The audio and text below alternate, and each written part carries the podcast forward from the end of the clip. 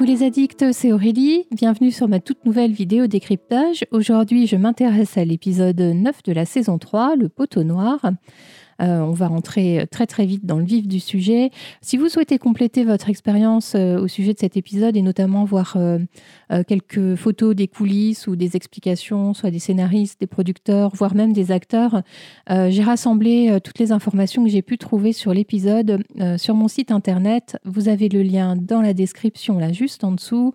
Euh, et puis sinon, euh, n'hésitez pas à enregistrer mon, site dans vos favoris.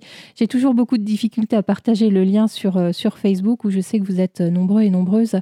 donc voilà, c'est une façon de, me retrouver. Bah, sans plus attendre, on y va pour le décryptage.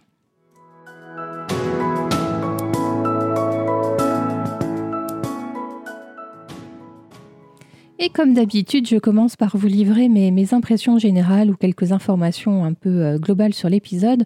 Euh, donc, il a été écrit par euh, Shannon Ross. C'est une toute nouvelle scénariste. C'est le seul épisode d'ailleurs qu'elle a fait pour, pour Outlander. Euh, le réalisateur aussi euh, est, nouveau, il s'agit de David Moore.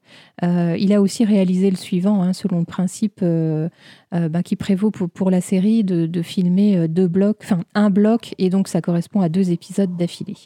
autant la réalisation m'a vraiment beaucoup plu, autant l'écriture, je vais en parler, m'a beaucoup moins convaincu pour l'épisode. Euh, donc le titre de l'épisode, c'est Le poteau noir de Doldrums en, en version originale. Euh, c'est une traduction littérale. Hein. Et donc euh, le poteau noir, c'est c'est le nom qui est donné à un phénomène, un phénomène météorologique. Hein. Bah, c'est ce phénomène que, que subissent eh ben, les, les, personnages dans, dans, cet épisode. en fait, c'est une zone hein, qui, est, qui, est, située dans l'Atlantique. Qui est très instable au niveau météo et où les, vents peuvent être très changeants, difficile à prévoir et vous pouvez vous retrouver pendant plusieurs jours bah, justement sans une once de vent, voire euh, carrément sous la tempête. Donc euh, voilà d'où vient le titre. Euh, et donc c'est un épisode entier qui est passé sur la mer, sur un bateau, sauf pour les quelques premières minutes de l'épisode qui sont qui servent d'exposition, hein, qui servent à, expliquer bah, justement ce qui suit et pourquoi il se retrouve sur un bateau. Et donc l'exposition avec la, scène où on voit Jared, hein, qu'on avait déjà vu dans le tout premier épisode de la saison 2. Euh, et du fait que ça se passe sur la mer et sur un bateau, ça a nécessité énormément de, créativité, d'imagination, d'effets spéciaux. Au niveau de la production, ça a été de gros défis. et bien notamment tout, toute l'équipe est partie en Afrique du Sud. Hein. Ils ont utilisé euh, euh, des bateaux qui, qui, qui, servent pour une autre série de, stars, Black Sails. Euh, et donc, je le disais, beaucoup d'effets spéciaux que l'on peut voir dans, dans, les petites vidéos additionnelles ou dans les scènes coupées. Et vous verrez aussi sur, sur l'article, dans l'article que j'ai mis sur mon site internet. Et donc, on quitte l'Écosse avec beaucoup de nostalgie, tout comme Jamie d'ailleurs.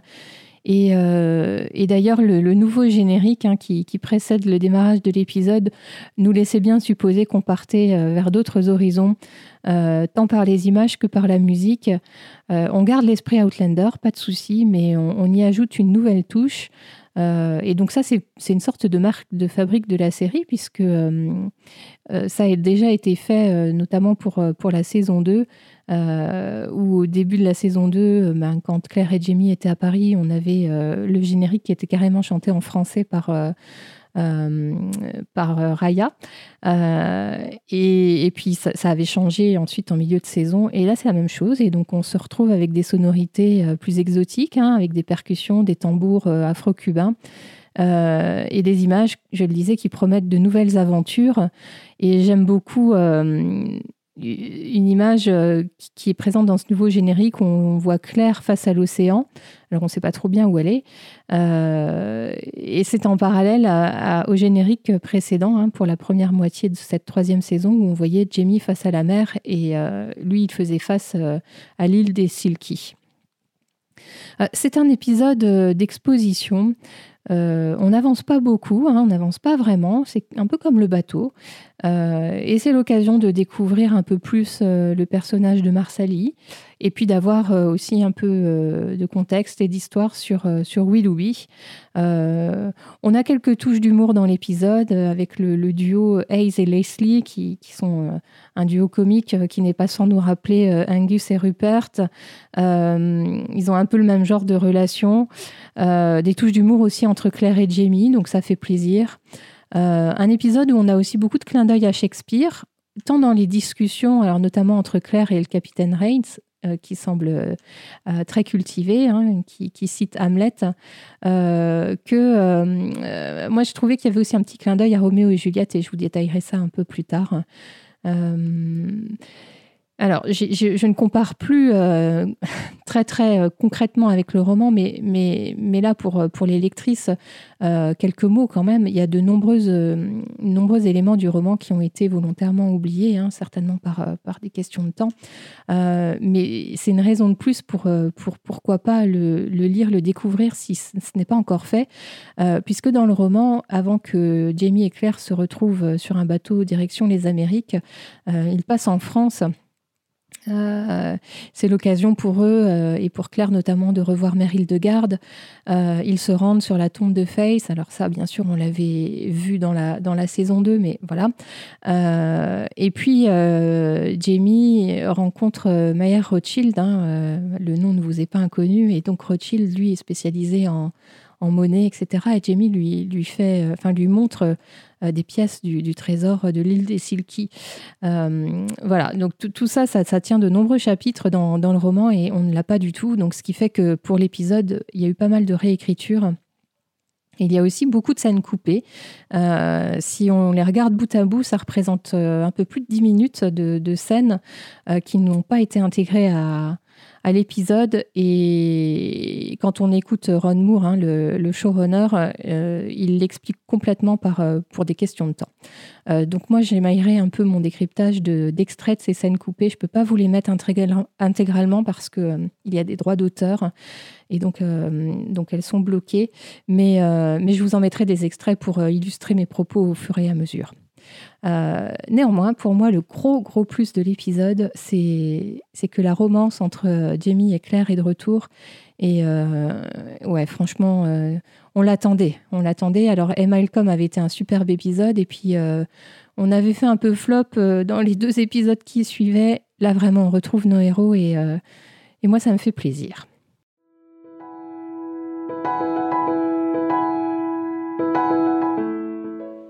Et puisque je parlais d'eux, en fait, ma scène préférée de l'épisode, hein, ma scène top, euh, c'est la scène que j'appelle l'homme sur la lune, euh, lorsque Claire et Jimmy sont sur le pont euh, du bateau en pleine nuit et qu'ils regardent la lune. J'ai quelques griefs contre l'écriture de, cet épisode, mais, mais, pour le coup, cette scène-là, très très bien écrite. on peut tout à fait s'imaginer que c'est le genre de discussion qu'auraient Claire et Jamie sur un bateau la nuit, alors que ça fait des semaines qu'ils sont en mer. Euh, pour moi, ça signe vraiment euh, leur romance, voilà, leur histoire d'amour. Euh, la musique qui accompagne la scène voilà, est sublime et, justement, elle accompagne merveilleusement bah, l'ambiance et l'atmosphère de cette scène-là. moi, j'aime lorsqu'ils parlent de Brianna. ils l'ont fait à chaque épisode hein, depuis et Malcolm. j'aime aussi le fait que Claire soit émue en pensant à elle, forcément. et je, on oublie, hein, puisqu'elle a retrouvé Jamie, qu'elle a quand même laissé sa fille 200 euh, bah, ans euh, dans, le futur. Enfin bref, euh, j'aime la référence au doudou de Brianna, qui est un lapin. je ne sais pas si c'est si voulu, mais on pense au, lapin qui était sur le champ de bataille à Culloden lorsque Jamie était entre la vie et la mort. J'aime que Claire lui, lui parle de, de leur quotidien, de l'histoire qu'elle lui lisait lorsque Brianna était petite. Euh, je vous mets d'ailleurs le, lien vers ce livre d'enfants qui, euh, qui est très connu des Américains. Euh, a priori, il existe aussi en français. Alors moi, je l'ai jamais eu entre les mains et je le connaissais pas. Mais Au revoir la lune. Et c'est un, un, livre pour enfants qui a été publié en, septembre 47. Donc c'est seulement quelques mois avant la naissance de Brianna. Et donc ce n'est pas du tout anachronique. Hein. Claire a tout à fait pu, pu lire ce, ce livre à Brianna. Euh, et je dois aussi dire que euh, si vous avez les DVD ou, un accès aux, scènes coupées, cette scène a été écourtée de, de, quelques minutes quand même, parce que juste après que, que, enfin, que Claire parle de Brianna, Jamie parle aussi de Willy. Euh, et il donne des informations à Claire sur, euh, sur les personnes qui s'occupent de Willy désormais. Euh, il parle notamment de John Gray et, et de qui il est et, du fait que Claire l'a rencontré donc, dans une des batailles qui a précédé Culloden. et dans cette scène coupée, Jamie exprime aussi les regrets qu'il a pour Yann et, et du fait que ben, s'en est pas vraiment bien occupé. voilà pour ma scène top. ma scène flop, euh, ce que je n'ai pas aimé, c'est la scène avec euh, Hayes qui, est perché sur le mât. Euh, pour moi, cette scène, alors c'est une réécriture totale, hein, ça n'existe pas dans le roman, ça. cette scène n'a qu'un seul objectif, selon moi, c'est faire passer Jamie pour un héros. je trouve que que cette scène fait vraiment trop cliché. Euh, euh, c'est du déjà vu. Euh, Ace qui manque de tomber, qui est rattrapé de justesse par une main de Jamie, etc. etc. ouais, bof, ça n'apporte pas grand-chose. alors, ce qu'on peut quand même dire, c'est que les cascades ont été réalisées par les acteurs, hein, même si les, les, le mât était beaucoup moins haut. c'est Sam Yuan et, et l'acteur qui incarne Ace qui ont, qui ont joué la scène. Euh, c'est une scène qui va dans le sens de la réécriture globale sur cet épisode et, qui, va, qui va de pair avec le thème des superstitions hein, qui a été voulu par la production. Euh, ça, vous pouvez l'entendre dans, dans, la vidéo, euh, dans les coulisses d'Outlander que je publierai sur Facebook. oui, voilà, ce thème des superstitions qui, a été mis en avant par la production. Mais voilà, globalement très très bof.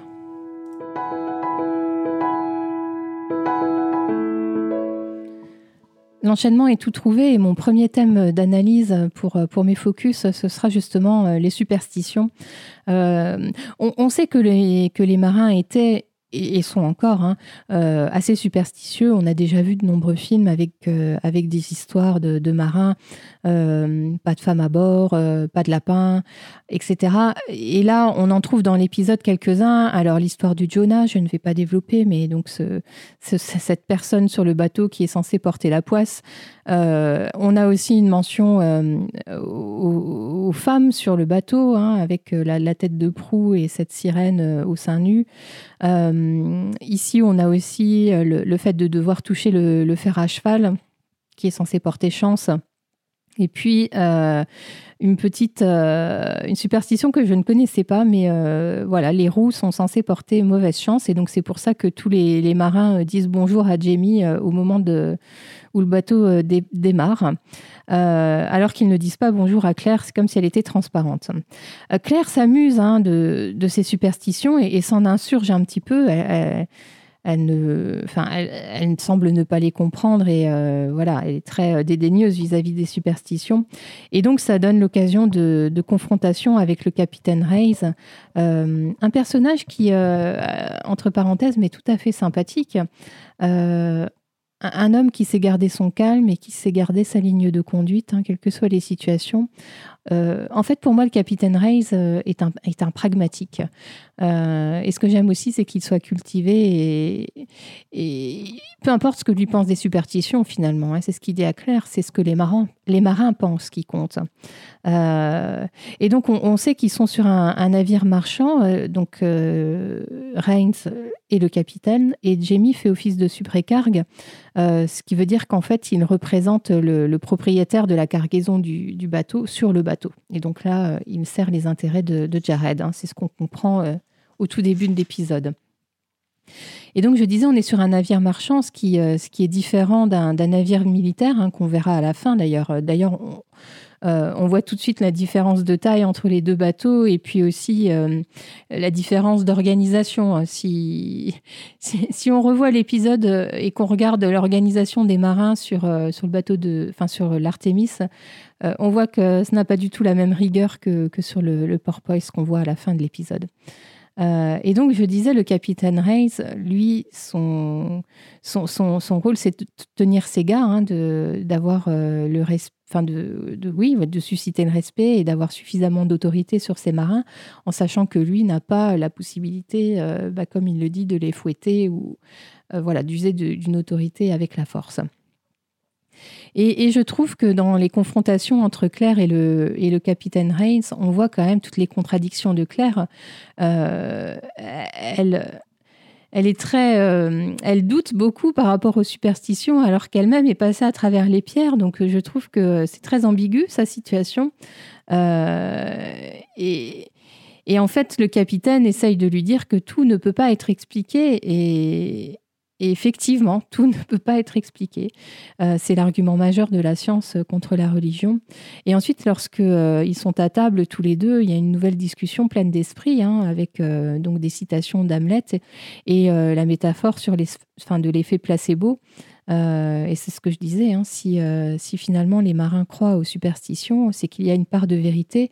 Et c'est une façon de dire que ben, il n'y a pas de vérité absolue. En fait, euh, chacun a sa propre vision subjective du monde. Euh, et, le tout, c'est de respecter ça et de s'en servir euh, pour, pour ses propres intérêts. Et là, le, capitaine, lui, ce qu'il souhaite, c'est que l'ordre règne sur son bateau et qu'il n'y ait pas de mutinerie. Ça, bouleverse sans doute un peu l'esprit cartésien de Claire. et, puis, alors, au travers de, de, toutes ces confrontations, on constate aussi qu'en bonne anglaise, Claire connaît très très bien ses classiques. Elle connaît Shakespeare. Donc, je le disais en introduction, l'épisode est aussi euh, une façon d'en connaître un peu plus sur le personnage de Willoughby.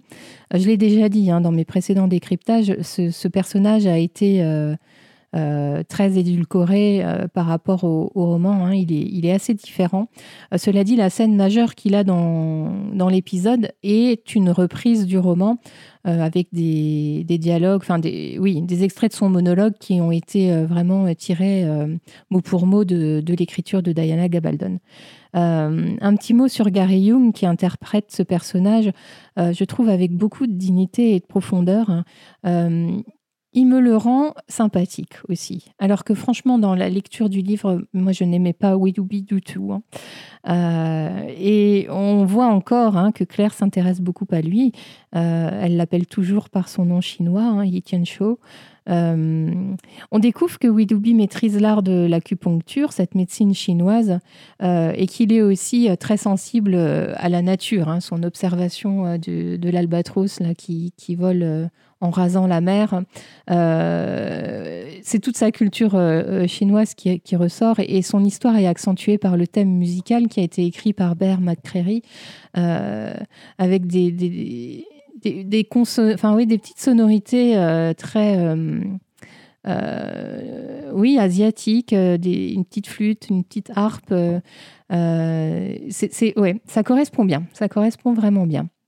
Euh, entre parenthèses, je parlais de l'amour de la nature de, de, Willoughby. Dans le roman, on a, on a tout un chapitre qui est consacré euh, au dressage d'un pélican. Euh, c'est assez, assez sympa à lire, assez drôle. là encore, je vous renvoie au roman.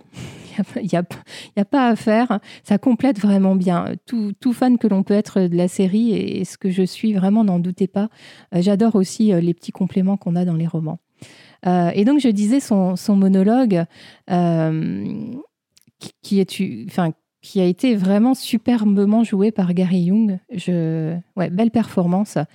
Et, ça sert euh, plusieurs objectifs. si on parle vraiment de l'intrigue et de l'histoire, ça, sert à détourner l'attention des marins hein, qui étaient sur le point de se battre et de s'en prendre à Hayes, voire même à Jamie hein, qui s'était interposé.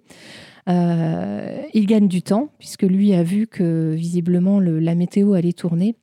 Et puis en plus, il, montre aux marins qu'il est un peu comme eux, hein, qu'il est finalement un des leurs. Euh, lui, euh, ce dont il rêve, bah, c'est toucher les seins des femmes, en fait. Hein. donc finalement, rien d'autre que ce que désirent également les hommes sur le bateau.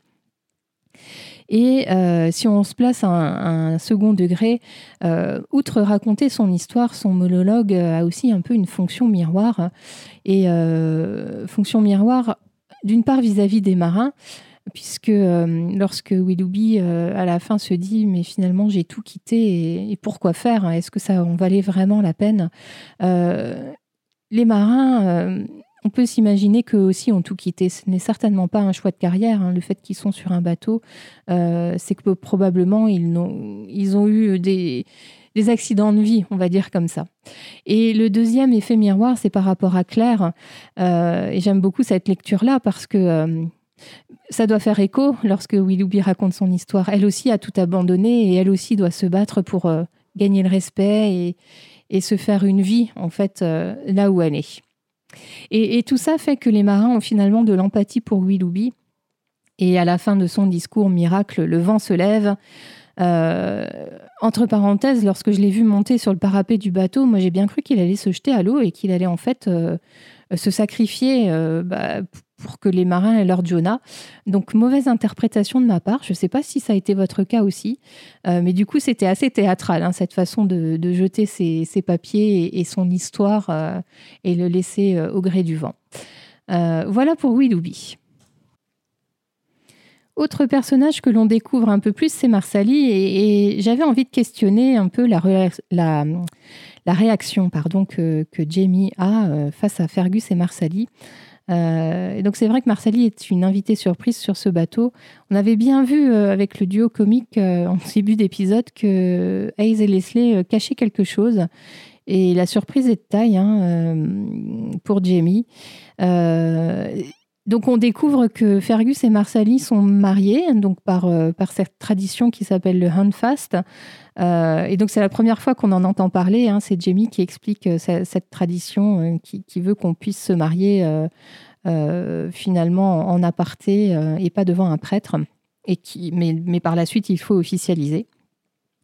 Euh, moi, je trouve que Fergus et Marsali font bien la paire, hein, tous les deux. Euh, Marsali avec son regard de tueuse et, Fergus avec son regard d'agneau. les opposés s'attirent, hein, comme on dit. Et on voit donc que Marsali a un caractère bien trempé alors, soit fougue de la jeunesse ou, gêne, euh, de manipulatrice de l'Iris, sans doute un mélange des deux. Euh, en tout cas, ce qu'on peut dire, c'est que la, pomme ne tombe jamais loin de l'arbre. Euh, et, pourtant, moi, je trouve que Fergus et Marsali ont un petit côté de la version jeune de Claire et Jamie. Fergus est cérébral, réfléchi, alors que Marsali est passionnée, vive, intelligente. Bon, pour autant, pour Jamie, la, pilule ne passe pas du tout. Euh, il prend des mesures sévères hein, qui, pénalisent son intimité avec Claire, donc ça va loin. Et tout ça par, euh, par volonté de protéger la vertu de Marsali. Euh, il prend ses responsabilités de père vis-à-vis d'elle. Et il est aussi déçu que Fergus lui ait caché finalement son, sa relation avec Marsali. Et ce qu'on comprend, hein, c'est un peu plus tard, c'est qu'en fait, il veut protéger Marsali car il connaît les, affaires de cœur, enfin, les affaires de un peu plus bas que le cœur, je pense, de Fergus. Euh, et d'ailleurs, euh, il y a une scène coupée, euh, c'est d'ailleurs dommage puisque ça nous donne plus de contexte hein, sur, sur, sur les, motivations de, de, Jamie là et sur son. comment je vais appeler, enfin, sur oui, sur le fait qu'il soit très refroidi par ce qu'il vient de découvrir. Euh, les arguments qu'utilise Fergus, hein, je disais, il est assez, euh, euh, cérébral, assez réfléchi aussi, Fergus. Ces arguments devraient faire mouche parce qu'en fait, très malin et tout malin qu'il est, il compare son histoire à, celle de Claire et Jamie. effectivement, Claire et Jamie ont été mariés alors qu'ils se connaissaient à peine. Fergus parle aussi d'honnêteté. En disant qu'il n'a pas de secret pour Marsali. Et, c'est là où j'en viens, et j'ai envie de comparer euh, finalement euh, Fergus et Marsali à Roméo et Juliette. au, début du, au début de la pièce de Shakespeare, Roméo est, totalement épris de Rosaline. et, c'est lorsqu'il voit Juliette danser sur la piste de danse qu'il a le coup de foudre pour elle. Et, Rosaline est aux oubliettes. Et, là, Fergus, c'est un peu ce qu'il dit, hein, finalement. Euh, il a oublié toutes les autres femmes depuis qu'il a rencontré Marsali. Il en est sincèrement épris. Euh, et j'en profite là pour mentionner qu'il y a un énorme écart d'âge entre, euh, entre ces deux-là. Hein. Marsali doit avoir 15-16 ans. Fergus, lui, a la petite trentaine. Et je ferme la parenthèse. Et à propos d'honnêteté, là j'ai été très étonnée parce que Jamie demande et exige de Fergus qu'il soit honnête vis-à-vis de Marsali, alors que sur les trois derniers épisodes, peut pas dire que, l'honnêteté était totalement de mise dans la relation, dans sa relation avec Claire de la part de Jamie. et Fergus, prête à tout, lui a tout raconté à Marsali. Et pour autant, c'est toujours non pour Jamie. Il n'y a pas moyen. Euh, c'est Claire qui essaye d'intercéder dans leur faveur, à la grande surprise de Marsali. Et là encore, c'est sans succès. Hein. On n'arrive pas à faire fléchir, euh, fléchir Jamie. Euh, et oui, je disais à la grande surprise de Marsali, parce qu'on voit bien que les relations entre Claire et Marsali sont hyper tendues. c'est c'est froid, c'est plus que froid, puisque euh, Marsali ne se gêne pas pour, euh, envoyer euh, toutes sortes de gentillesses à la tête de Claire. pour une jeune femme de 15-16 ans, ouais, c'est un gros culot. Mais j'aime bien, j'aime bien, ça, ça, crée un peu d'ambiance. Je le disais tout à l'heure, grand retour de la romance. Enfin, on retrouve Claire et Jamie comme on les aime. Euh, alors avec ce petit bémol du début d'épisode qui pour moi est un peu bizarre, euh, on ne sait pas trop où, se situer en fait. Hein. Euh, on est resté quelque part sur la falaise. En attendant que, Yann revienne de l'île d'Helsinki, et puis avec cette, cette question que, Jamie a posée à Claire et à laquelle elle n'a pas répondu. Euh, et donc on est un peu dans cette ambiance-là quand on démarre l'épisode, mais très vite on comprend que Claire a fait le, choix de rester. Euh, la seule chose, c'est qu'on se demande si elle a fait ce choix par obligation vis-à-vis de Yann. Euh, et, dans l'attente de finalement régler le problème Yann pour enfin se poser les vraies questions. Donc je trouve que l'écriture au début de l'épisode là est, pas très, pas très bonne, pas très claire. Euh, je pense notamment aussi à cette, cette question que Claire pose à Jamie au sujet de, de Yann et Jenny, et où Jamie dit simplement qu'il a écrit une lettre à Jenny. Enfin, c'est, ça nous est envoyé euh, comme ça, on n'en sait pas plus, on a Claire réagit pas vraiment. Ah oui, tu as envoyé une lettre, ouais, ok, d'accord, super. Euh, non, trop rapide. Mais cela dit, très vite, on sent que Claire et Jamie sont plus proches. Et en fait, ça dure tout l'épisode. Euh, on a les œillades, on a les gestes tendres. Euh, on voit qu'ils se portent euh, une, certaine attention l'un à l'autre. les petits traits d'humour partagés, les confidences, les, les souvenirs qu'ils partagent, leurs oppositions aussi. Euh, mais, toujours, euh, enfin, mais maintenant dans une plus grande maturité, et puis, euh, et puis le sexe. on voit que Jamie est toujours un grand sentimental. J'aime beaucoup le fait qu'il dise à Claire qu'il n'a pas pu se séparer de ses robes. entre parenthèses, c'est bien pratique, hein, puisque finalement, Claire, depuis son arrivée en Écosse et au XVIIIe siècle, on n'est pas très sûr qu'elle ait vraiment une garde-robe complète. Donc ça va être bien pratique. On voit que Jamie est toujours aussi euh, prévenant. Euh, et, le fait qu'il n'ait pas voulu dire à Claire que son mal de mer avait été soigné euh, grâce à Willoughby et pas grâce à ses tisanes, je trouve ça mignon. et puis on comprend. Et ça permet à Claire de, lui affirmer et de lui dire qu'elle l'aime et que Jamie n'a plus besoin d'avoir peur de la perdre ou, de la froisser. J'ai beaucoup aimé la réaction de, Claire lorsqu'elle a découvert que, Jamie lui avait caché ça. Euh, on voit qu'elle a un regard tendre et amusé. c'est oui, c'est vraiment des réactions comme ça qu'on aime entre ces deux-là. Et et j'aime aussi euh, le romantisme de Jamie. En fait, euh, lors de mes premiers visionnages, c'est cette scène-là qui m'avait le, plus, le plus marqué, on va dire dans la case romantisme, euh, lorsqu'il parle des cheveux blancs de Claire qui, qui, ressemblent à des traits de lune. Et où Claire le qualifie le roi des hommes. Donc ça, c'est un clin d'œil à, Ron Moore, hein, qui, qui, depuis depuis son choix d'adapter Outlander, euh, a surnommé Jamie le roi des hommes. Donc ça, c'est un, petit euh, Easter egg, comme les appellent les anglo-saxons. Euh, et, c'est dans cette scène où on voit la vraie reconnexion entre les deux. et on se dit que l'épisode lyrique qui avait été dur à avaler est sans doute un peu derrière et en tout cas ne sera plus une entrave hein, à leurs sentiments mutuels. Enfin, pas à leurs sentiments, mais au fait qu'ils s'épanouissent à nouveau dans une belle relation. Euh, finalement, le seul moment que je ne m'explique pas tout à fait, c'est le fait que Jamie n'insiste pas pour suivre Claire euh, sur le porpoise à, la fin de l'épisode. Euh, bon, il y, a plein de bonnes raisons, mais je trouve que ça aurait été très dans le caractère de Jamie finalement qui, la suivent quand même. Vous voyez Voilà.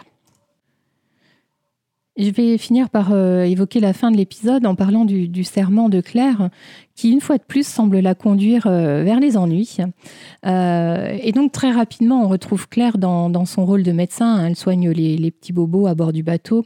Euh, et, d'ailleurs, il y, a, des scènes coupées hein, qui, concernent des interactions entre Claire et le, cuisinier sur le bateau.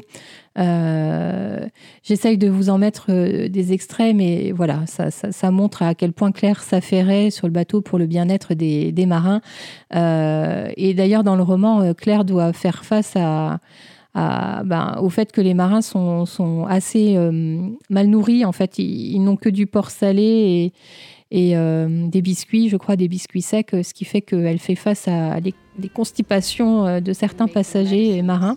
bref, on n'a pas ça dans l'épisode, mais, mais, mais on sent voilà, qu'elle elle veut que tout le monde soit bien. et on n'est pas très étonné qu'elle soit déterminée à se rendre sur le bateau anglais elle considère que c'est son devoir.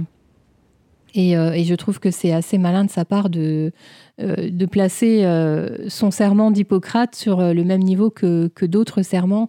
Et elle sait que, que Jamie est, sensible et peut comprendre ça. C'est, le mot serment, c'est un mot qu'il comprend. et d'ailleurs, dans le roman, elle récite le serment d'Hippocrate à, à Jamie.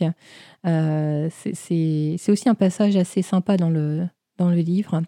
Euh, et j'aime aussi la réplique de Jamie euh, qui dit que lui aussi a fait un serment et pas des moindres.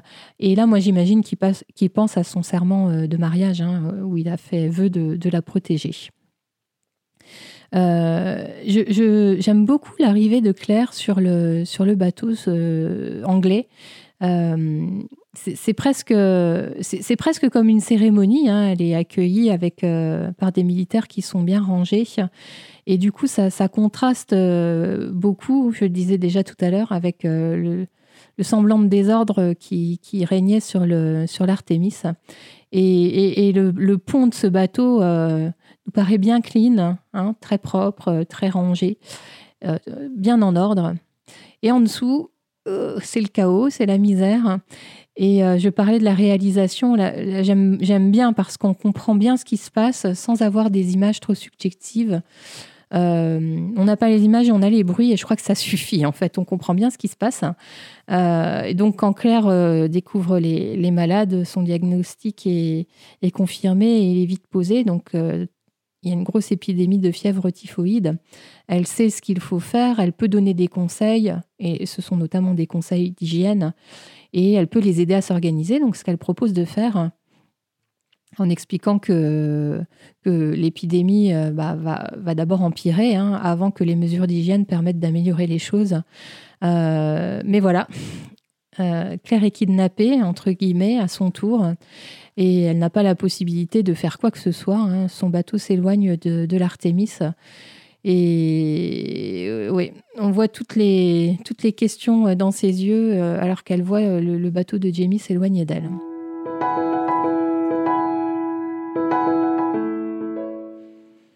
Même si je regrette un peu l'écriture de, l'épisode, le scénario, il y a quand même des points positifs et c'est la romance dont je viens de parler et l'histoire de Fergus et Marsali. On a envie de savoir ce que ça va donner.